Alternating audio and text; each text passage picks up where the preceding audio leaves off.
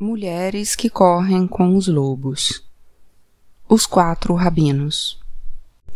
Uma noite, quatro rabinos receberam a visita de um anjo que os acordou e os levou para a sétima abóbada do sétimo céu. Ali eles contemplaram a sagrada roda de Ezequiel. Em algum ponto da descida do Pardes, paraíso para a terra, um rabino, depois de ver tanto esplendor, enlouqueceu e passou a perambular, espumando de raiva até o final de seus dias. O segundo rabino teve uma atitude extremamente cínica.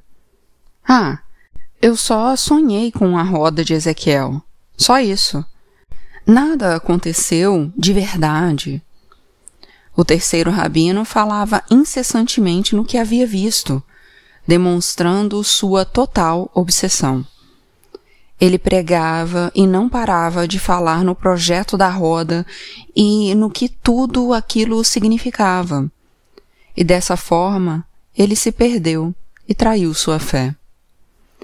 O quarto rabino, que era poeta, pegou um papel e uma flauta, sentou-se junto à janela e começou a compor uma canção atrás da outra, elogiando a pomba do anoitecer, sua filha no berço e todas as estrelas do céu.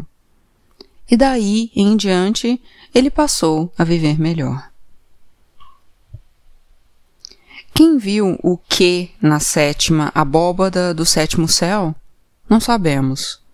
Mas sabemos sim que o contato com o mundo onde residem as essências faz com que percebamos algo fora do conhecimento normal dos seres humanos e nos preenche com uma sensação de amplitude e de grandeza. Quando tocamos aquela que sabe, isso provoca uma reação nossa e nos faz agir a partir da nossa natureza integral mais profunda.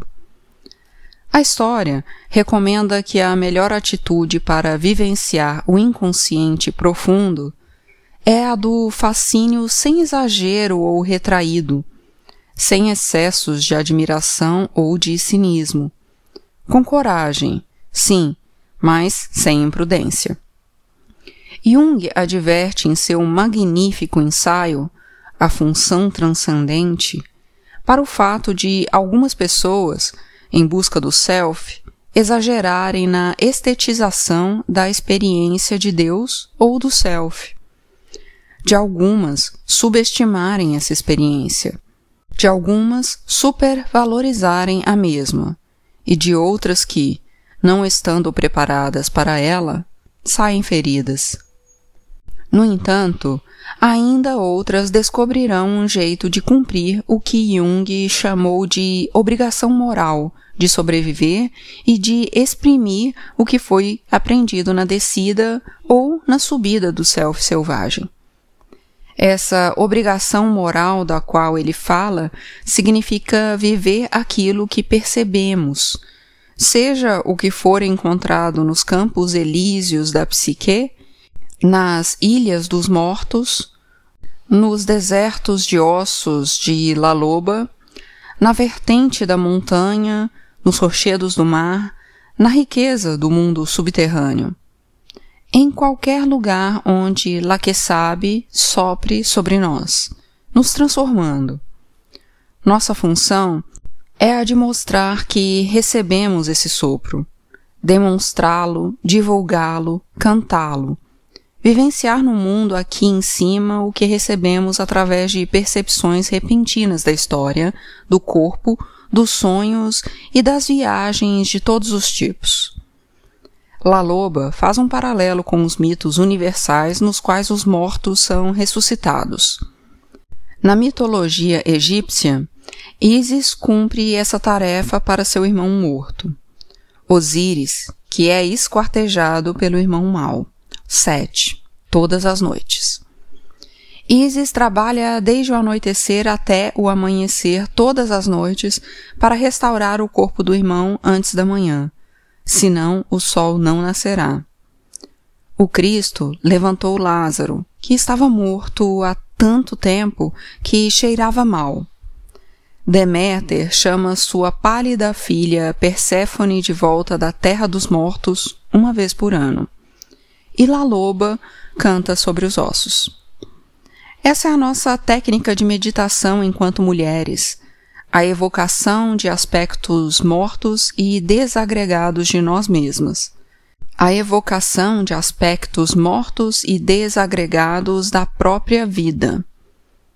Aquele que recria a partir do que está morto é sempre um arquétipo de duas faces. A mãe criadora é sempre a mãe morte e vice-versa.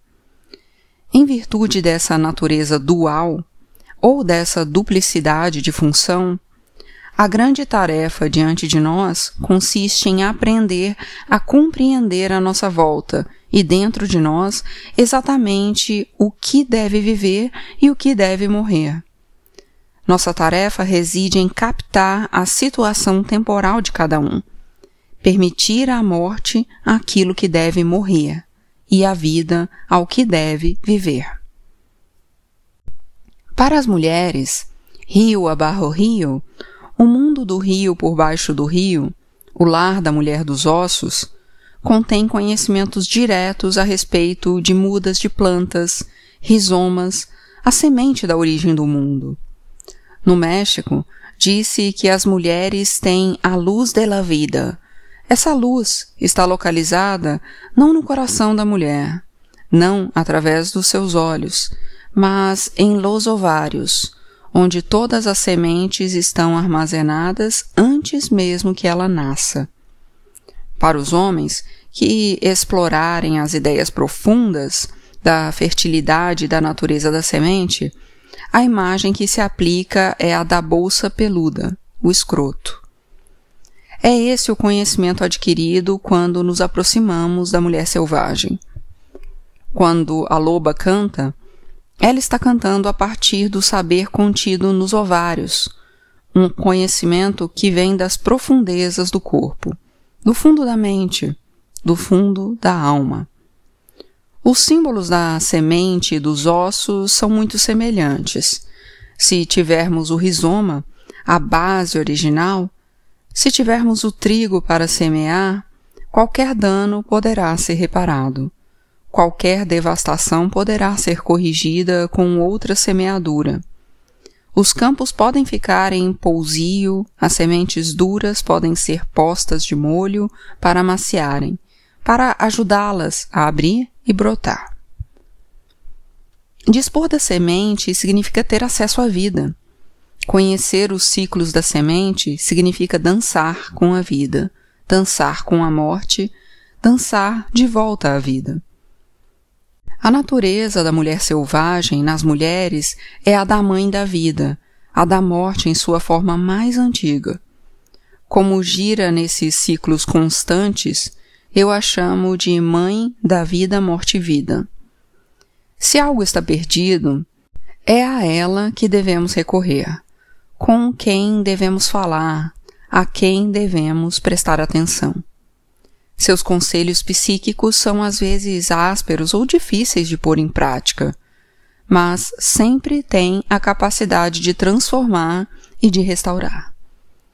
Portanto, quando algo está perdido, precisamos procurar a velha que sempre vive na pelve esquecida. Ela vive ali, meio dentro e meio fora do fogo criador.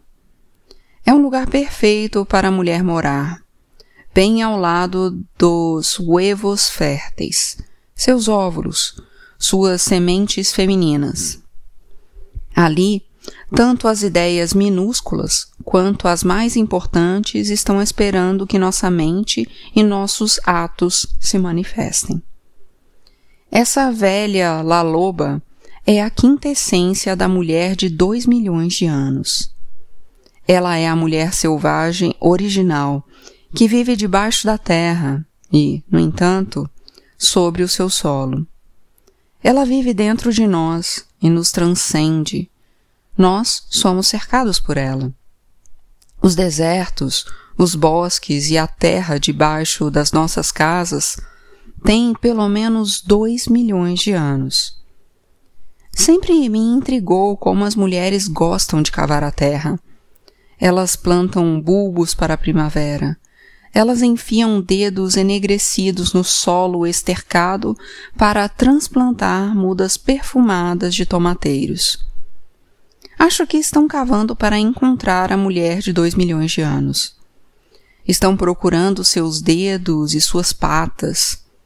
Querem encontrá-la como um presente para si mesmas, pois, com ela, sentem-se inteiras e em paz. Sem ela, ficam irrequietas. Muitas mulheres com quem trabalhei durante todos esses anos começam sua primeira sessão com alguma variação em torno da seguinte frase: Bem, não me sinto mal, mas também não me sinto bem. Para mim, essa condição não é um mistério tão grande assim. Sabemos que ela tem como origem uma falta de esterco. A cura? La Loba. Descubram a mulher de dois milhões de anos. Ela é quem cuida do que já morreu e do que está morrendo nas mulheres. Ela é o caminho entre os vivos e os mortos. É ela quem canta os hinos da criação sobre os ossos. A velha, a mulher selvagem, é a voz mitológica. Ela é a voz mítica que conhece o passado e nossa história ancestral e mantém esse conhecimento registrado nas histórias. Às vezes, sonhamos que ela é uma voz maravilhosa, porém incorpórea. Como donzela megera, ela nos revela o que significa ser, não ressecada, mas enrugada. Os bebês nascem enrugados de instinto. Eles sabem, do fundo dos ossos, o que é certo e o que deve ser feito. É inato. Se uma mulher consegue manter esse dom de ser velha quando jovem e jovem quando velha, ela sempre saberá o que vem depois. Se ela tiver perdido esse dom, ainda poderá recuperá-lo com algum exercício psíquico deliberado. Na história de La Loba, a velha no deserto é uma recolhedora de ossos. Na simbologia arquetípica, os ossos representam a força indestrutível. Eles não se prestam a uma fácil redução. Por sua estrutura, é difícil queimá-los e praticamente impossível pulverizá-los. Nos mitos e nas histórias, eles representam a alma espírito indestrutível. Sabemos que a alma espírito pode ser ferida, até mesmo mutilada, mas é quase impossível eliminá-la. Pode-se amassar a alma até dobrá-la. Pode-se feri-la e marcá-la com cicatrizes. Podem deixar nela os sinais da doença e as queimaduras do medo. Mas ela não morre, pois está protegida por La Loba no mundo subterrâneo. Ela é tanto quem descobre os ossos quanto quem os incuba. Os ossos têm peso suficiente para machucar. São afiados o bastante para cortar a carne e, quando velhos e forçados, tilintam como vidro. Os ossos dos vivos têm vida e são criaturas em si. Eles se renovam constantemente. Um osso vivo tem uma pele de uma estranha suavidade. Ele parece ter certas capacidades que lhe permitem a autorregeneração. Mesmo um osso seco ainda pode abrigar pequenos seres vivos. Os ossos de lobo, nessa história, representam o aspecto indestrutível do self selvagem. A natureza instintiva, a criatura dedicada à liberdade e ao que permanece incólume, que jamais aceitará os rigores e as exigências de uma civilização morta ou excessivamente civilizadora. As metáforas dessa história exemplificam o processo completo para devolver a mulher aos seus plenos sentidos selvagens instintivos. Dentro de nós vive a velha que recolhe os ossos. Dentro de nós estão os ossos espirituais da mulher selvagem. Dentro de nós está o potencial de readquirir nossa carne, como a criatura que um dia fomos. Dentro de nós estão os ossos para que nos modifiquemos, bem como ao nosso mundo. Dentro de nós está o nosso fôlego, nossas verdades e nossos anseios. Juntos, eles são a canção, o hino da criação que sempre desejamos entoar. Isso não quer dizer que devamos sair por aí com o cabelo desgrenhado ou com garras enegrecidas no lugar das unhas. É, continuamos humanas, mas dentro da mulher humana está o self animal instintivo. Não se trata de nenhum personagem romântico de desenho animado. Ela tem dentes de verdade, um rosnado real, uma generosidade imensa, uma capacidade inigualável para ouvir. Garras afiadas, seios generosos e peludos. Esse selfie mulher-lobo deve ter liberdade para se movimentar, para falar, para ter raiva e para criar. Esse self é duradouro, possui boa capacidade de recuperação e grande intuição. É um self formado nas questões espirituais do nascimento e da morte. Hoje, La Loba dentro de vocês está recolhendo ossos. O que ela está criando? Ela é o self da alma, a construtora do lar da alma. Ela no hace mano. Ela faz e refaz a alma à mão. O que ela está fazendo para você? Mesmo no melhor dos mundos, a alma precisa de uma renovação ocasional. À semelhança das construções de adobe do sudoeste norte-americano, aqui descansou um pouco. Ali caiu um pedaço. Acolá a água desmanchou. Sempre se vê uma velha gorda com chinelos consertando as paredes de adobe com uma lama mole. Ela mistura palha, água e terra e aplica essa mistura sobre as paredes, alisando-as de novo. Sem ela, a casa perde sua forma. Sem ela, a casa pode virar uma massa informe depois de uma chuvarada. La Loba é a guardiã da alma. Sem ela, perdemos nossa forma. Sem uma linha direta com ela, disse que os seres humanos ficam desalmados ou que sua alma está perdida. Ela dá forma à casa da alma e constrói mais com suas próprias mãos. Ela é a que usa um avental velho. Ela é a que tem um vestido mais comprido na frente do que atrás. Ela é a que dá pancadinhas, alisa, afaga. Ela é a criadora de almas, de lobos, a guardiã do lado selvagem. Portanto, em termos imagísticos, quer seja você um lobo negro, um cinzento do norte, um vermelho do sul, ou seja um branco do Ártico, você é a perfeita criatura instintiva. Embora algumas pessoas preferissem que você se comportasse e não demonstrasse alegria exagerada ao dar as boas-vindas a alguém. Faça-o de qualquer jeito. Haverá quem se afaste de você com medo ou repulsa. A pessoa amada irá, porém, valorizar esse seu novo aspecto se ele ou ela for a pessoa certa para você. Algumas pessoas não apreciarão sua atitude de dar uma cheirada em tudo para ver o que é. E, pelo amor de Deus, nada de se deitar de costas no chão com as patas para cima. Menina feia. Lobo feio, cachorro feio. Certo? Errado. Não ligue. Divirta-se. As pessoas fazem meditação para conseguir um equilíbrio psíquico.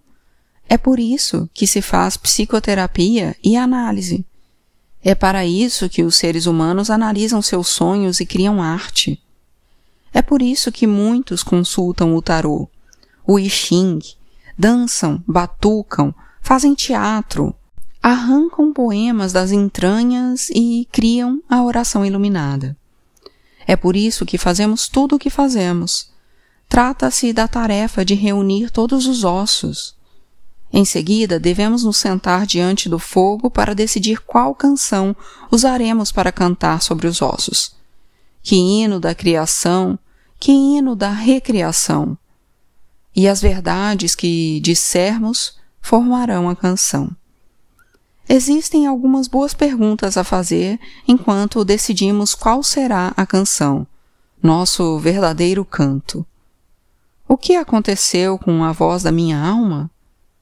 Quais são os ossos enterrados na minha vida? Em que condições está meu relacionamento com o self instintivo? Quando foi a última vez que corri livremente? Como posso fazer com que a vida volte a ter vida. Para onde foi La Loba? Na história, a velha canta sobre os ossos e, enquanto ela canta, a carne começa a recobri-los. Nós também nos tornamos à medida que derramamos a alma sobre os ossos que encontramos enquanto vertermos nossos anseios e nossas mágoas sobre os ossos do que acostumávamos ser quando jovens, do que tínhamos conhecimento há séculos e sobre a aceleração que pressentimos no futuro. Ficamos de quatro, inabaláveis. À medida que derramamos a alma, somos revitalizados.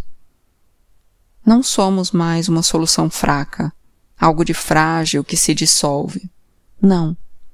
Estamos no estágio da transformação, em que estamos nos tornando. Como La Loba, nós quase sempre começamos num deserto. Temos uma sensação de perda de direitos, de alienação, de não estarmos vinculadas nem mesmo a uma moita de cactos.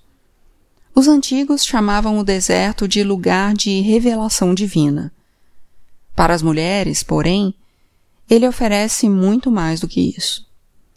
O deserto é um lugar em que a vida se apresenta muito condensada. As raízes das plantas se agarram à última gota de água. E as flores armazenam umidade abrindo apenas de manhã cedo e ao final da tarde. A vida no deserto é pequena, porém brilhante, e quase tudo o que acontece tem lugar no subsolo. Essa descrição é semelhante à vida de muitas mulheres. O deserto não é exuberante como uma floresta ou a selva. Ele é muito intenso e misterioso nas suas formas de vida.